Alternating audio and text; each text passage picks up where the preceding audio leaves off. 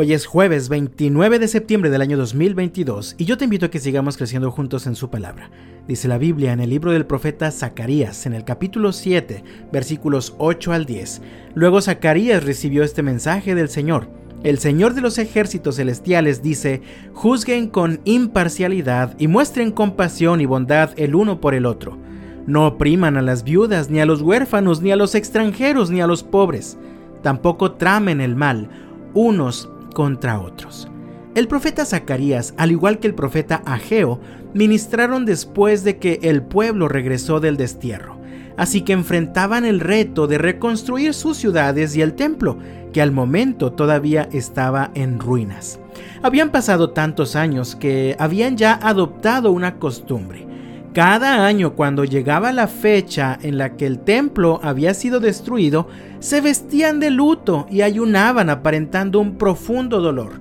Sin embargo, el Señor les señala que su actitud no era la adecuada. Parece que el pueblo se estaba cansando de esta costumbre y de ver que el Señor no hacía algo para ayudarles. Así que envían a una comisión a preguntarle al Señor por medio de los profetas, ¿hasta cuándo vamos a continuar con este luto y este ayuno? Así que el Señor les responde, en los versículos 5 y 6. Diles a tu pueblo y a tus sacerdotes, durante estos 70 años de destierro, cuando ayunaban y se vestían de luto en el verano y a comienzos del otoño, ¿hacían los ayunos realmente para mí?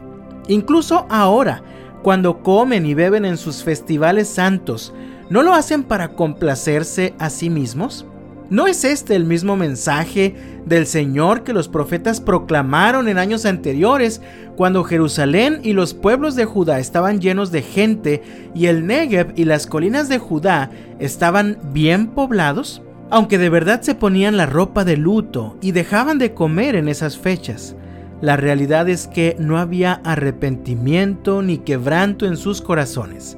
Sus vidas seguían tan llenas de pecado y malicia como antes y solo seguían cumpliendo con el calendario de ceremonias para sentirse mejor, al menos exteriormente, es decir, con la conciencia tranquila. A pesar de todo lo que habían vivido, sus antepasados seguían sin aprender. Finalmente, el Señor les dice en los versículos 9 y 10, Juzguen con imparcialidad y muestren compasión y bondad el uno por el otro. No opriman a las viudas, ni a los huérfanos, ni a los extranjeros, ni a los pobres tampoco tramen el mal los unos contra otros. Pienso que en la vida cristiana muchas veces somos como los niños pequeños, cuando hacen alguna travesura y su papá o su mamá los regañan.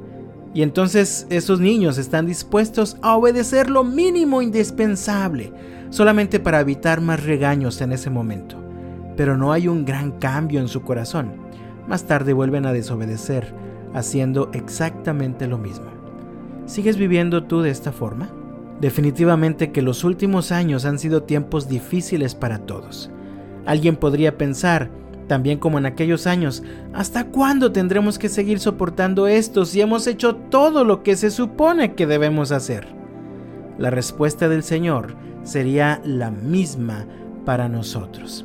Dejen de hacer el mal y dedíquense a hacer el bien, juzguen con imparcialidad, muestren compasión, muestren bondad el uno por el otro, no maltraten a las viudas, tengan cuidado de los huérfanos, de los extranjeros y de los pobres, y no estén ahí tramando el mal unos contra otros. Así que yo te invito, amado mío, en el nombre del Señor, deja que este tiempo de crisis produzca de verdad un cambio en ti. Me refiero a un cambio desde lo profundo de tu corazón.